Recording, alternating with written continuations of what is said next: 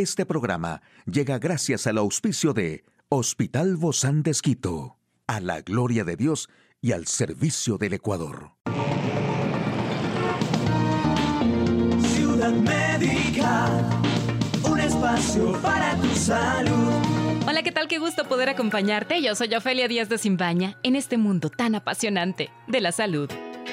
Qué maravilla saber que hay alimentos que brindan alegría en tu día a día. Por ejemplo, el queso, al igual que todos los productos lácteos, es rico en triptófano, un aminoácido que el cuerpo humano no produce, pero que aumenta la hormona de la felicidad y también te otorga calcio y vitamina D. Además, también las legumbres, el omega 3, magnesio y zinc que poseen los garbanzos, las lentejas y la soya, promueven la absorción del triptófano en el organismo, así que también ayudan a animar Marte.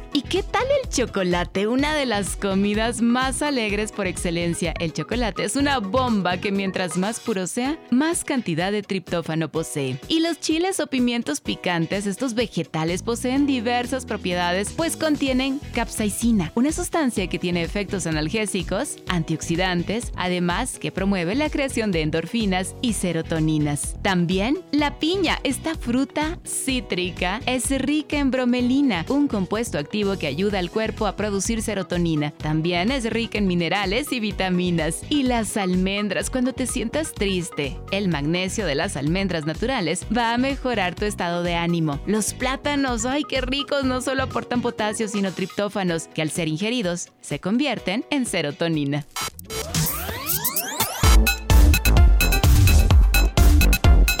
Detalle de la información más actual. En el campo de la salud, las mujeres podrán monitorear el progreso de su embarazo desde su propio teléfono celular. Alertas de un ataque cerebral. ¿Cuáles son? Los CDC de China estiman que el 80% de sus habitantes ya se ha contagiado de COVID-19. Bueno, un avance en la tecnología de ultrasonido permitirá a las mujeres monitorear su embarazo las 24 horas del día por medio de un parche del tamaño de una moneda que se aplica en el cuerpo. Inicialmente, la tecnología de ultrasonido fue ideada para monitorear a los pacientes con enfermedades cardiovasculares y prevenir infartos, pero un grupo de científicos de la Universidad de California en San Diego están trabajando en una versión para el embarazo. Así lo explicó el profesor líder del proyecto.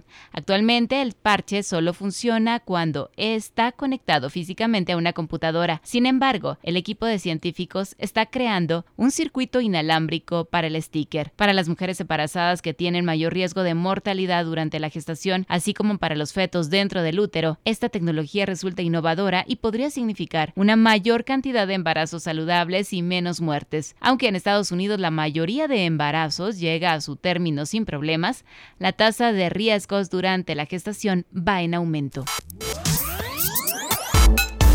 Diagnosticar un accidente isquémico transitorio, el AIT, o alerta de ataque cerebral es un desafío porque los síntomas suelen desaparecer en una hora. Casi una de cada cinco personas de las que se sospecha que han tenido un AIT sufrirá un ataque cerebral en un plazo de tres meses y dos de cada cinco, con la exploración adecuada, sabrán que en realidad han sufrido un ataque cerebral completo en lugar de un AIT solamente. Los síntomas de un AIT no causan daño permanente, pero sí son una advertencia. Son los mismos que los del ataque cerebral solo repentinos, fuertes y temporales, por ejemplo, parálisis facial, debilidad en un lado del cuerpo, entumecimiento en un lado del cuerpo, problemas para encontrar las palabras correctas, mareos. Después de evaluar todos los síntomas y el historial médico, las imágenes de los vasos sanguíneos en la cabeza y el cuello son importantes.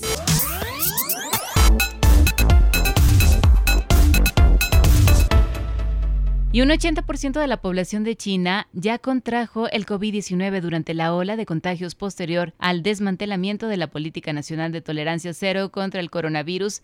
Así lo estimó el epidemiólogo jefe del Centro para Control y Prevención de Enfermedades del país acerca del riesgo derivado de los 5 mil millones de desplazamientos esperados para el primer año nuevo lunar sin restricciones anti-COVID. U reconoció que las cifras de contagios podían aumentar en algunas áreas, pero descartó que se vaya a producir un rebrote a gran escala.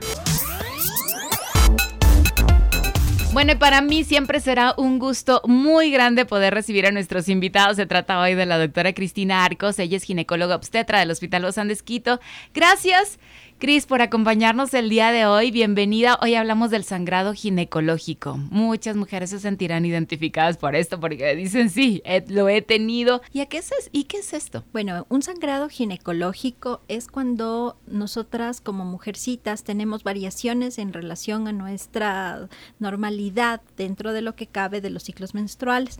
¿Qué, es lo normal? Lo normal eh, es realmente definirlo es un poco difícil, pero se considera que un sangrado normal es cuando es cíclico, es decir, se presenta cada mes y aparte de eso eh, no dura más allá de los ocho días y no produce un desmedro en la calidad de vida, porque hay pacientes que, por ejemplo, tienen muchísimo dolor, que realmente les resulta incapacitante o que tienen mucho sangrado, tienen eh, fugas de, sangrado menstrual durante eh, su etapa en la que están en el colegio, en el trabajo, y eso ya les limita para hacer deportes, para realizar sus actividades con normalidad. Entonces ahí se Porque usan regularmente un pañal, ya no usan una toalla sanitaria, sí, ¿no? Sí, justamente.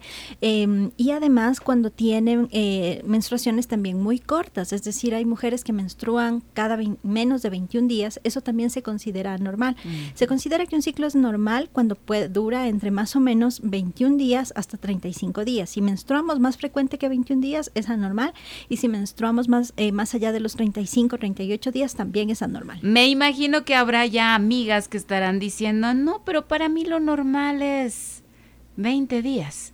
Para mí lo normal es 15 días. Ya se han estado acostumbrando a esa normalidad. Claro. Que no es normal. Es su, es su rutina menstrual, pero no es normal. Y siempre hay que buscar cuál es la causa de esta anormalidad en cuanto a la ciclicidad y también en cuanto a la cantidad.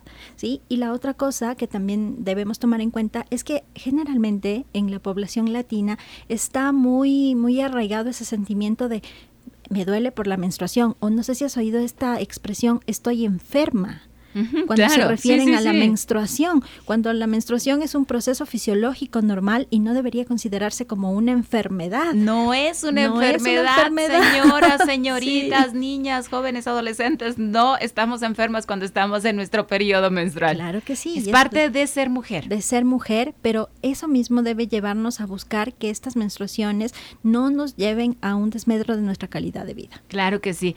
Sobre todo porque cuando ya sentimos que la vida no se puede, no puede continuar de la misma manera, em, no podemos realizar todas nuestras actividades. La mujer se limita muchísimo y hasta como que se intimida, ¿no? Se siente menospreciada ella misma. Y así e, ella misma se va juzgando y no, pues, no puede desarrollar todo lo que puede hacer.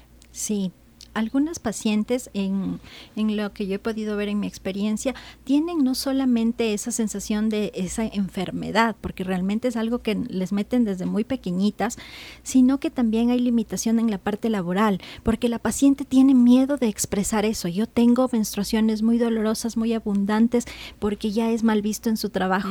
Y eso es algo que nosotros deberíamos ayudar a desmitificar. ¿Debo buscar ayuda? Sí, definitivamente, pero también la parte laboral debería eh, por ejemplo, ahora en otros países hay legislación que habla acerca de que hay bajas muy, muy grandes por las menstruaciones anormales y hay cierto tipo de consentimientos especiales, pero lamentablemente acá en nuestro país todavía no existe nada relacionado a esto. Pero se tiene que empezar a hablar, por eso hacemos este tipo de programas para empezar a hablar, para decir, sí, he tenido problemas con esto y necesito acudir a los expertos, que son ustedes, los ginecólogos, obstetras, eh, ¿Cómo se trata esto, eh, eh, Cris? Porque yo creo que eso es súper importante, no dejarlo pasar, no acostumbrarnos a esto que se normaliza, pero que no es normal y que podemos tener una mejor calidad de vida como mujeres. Sí, lo primer, primer paso es identificar identificar que no tengo una menstruación que sea normal, acudir al ginecólogo.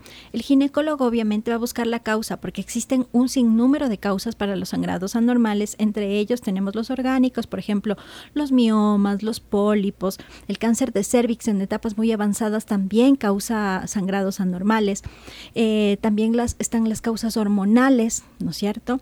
Tenemos otras causas como son las eh, relacionadas a, a coagulopatías, relacionados a problemas de la sangre sangre y otros trastornos endocrinológicos como por ejemplo la hiperprolactinemia, el Mm, hipotiroidismo, la obesidad, la diabetes, predisponen también a sangrados anormales. Por eso es importantísimo acudir a una valoración para poder ver cuál es la causa y de acuerdo a ello tratar. ¿Cómo, ¿Cómo se trata entonces? ¿Esto es fácil de tratar? ¿Se necesita algún tipo de cirugía? ¿Solo con pastillas anticonceptivas? ¿Cuáles son estas diferentes alternativas que tenemos dentro de estos tratamientos para evitar estos sangrados que no son normales? El tratamiento depende específicamente de la causa. Cuando se trata de un sangrado que tiene una causa orgánica, es decir, miomas, pólipos, debe ser tratado y en las mujeres jóvenes idealmente debe ser tratado mediante cirugía de mínima invasión. La cirugía de mínima invasión eh, quiere decir que ya no abrimos la cavidad abdominal para operar, sino que muchos procedimientos como las polipectomías se pueden hacer por vía histeroscópica, es decir, entramos por la cavidad vaginal, se hace como una resección pequeñita y es Eso es un tubito, ¿verdad? es como una camarita que entra a través de la vagina y que tiene unas tijeritas, cortamos, sacamos esa muestra y la paciente ya empieza a tener sus menstruaciones normales. ¡Qué maravilla! Sí, la cirugía de mínima invasión Y es rápido. súper rápida. O sea, Es- entras y sales del Ingreso ese mismo día y salgo ese mismo Y día. salgo feliz y caminando Salgo más feliz. contenta que cuando entré. Sí, claro que sí. En cambio, las causas que son de predominio hormonal tienen que ser tratadas eh, atacando la base, ¿no es cierto? Si hay un hipotiroidismo, una hiperprolactinemia, o generalmente las pacientes que tienen síndrome de ovario poliquístico, aún también deben ser tratadas con métodos hormonales, pero algo que yo siempre les digo a mis pacientes, no te pongas la etiqueta del síndrome de ovario poliquístico en la cabeza, porque cuando a una paciente le dicen, tuve, tienes síndrome de ovario poliquístico, la paciente se queda con esa etiqueta en su cabeza de por vida y es súper difícil quitarles ese criterio. Hay que recordar que hay etapas en la vida de la mujer en la que los ovarios tienen otras características muy similares al síndrome de ovario poliquístico, como la adolescencia. Entonces ahí se aplican otros criterios. Por eso hablamos de un síndrome de ovario poliquístico que viene con todos estos trastornos que son infertilidad, irregularidad menstrual. Hay la mujer con síndrome de ovario poliquístico que no menstrua nunca y la que menstrua todo el tiempo.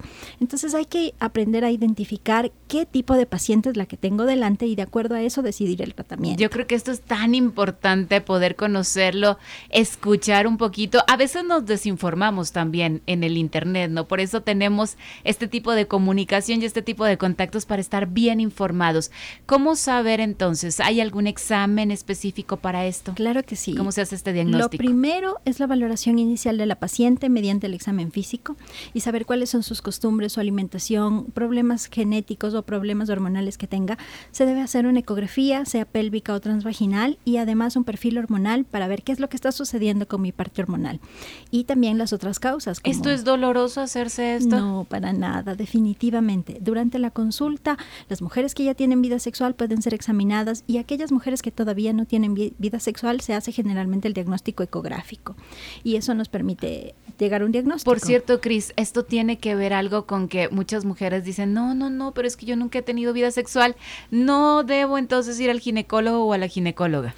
No, sí, toda mujer a partir de su menstruación debe acudir al ginecólogo y también aquellas mujeres que pasado los 16 años de edad no han tenido menstruación también deben ir al ginecólogo. Mucho. Y el no tener vida sexual no nos exime de la necesidad de ir al control ginecológico.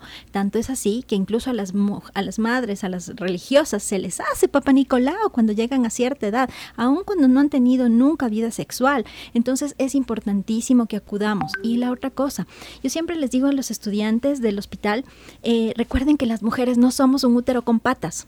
Tenemos senos, tenemos ovarios, tenemos cara, tenemos cuerpo, tenemos corazón.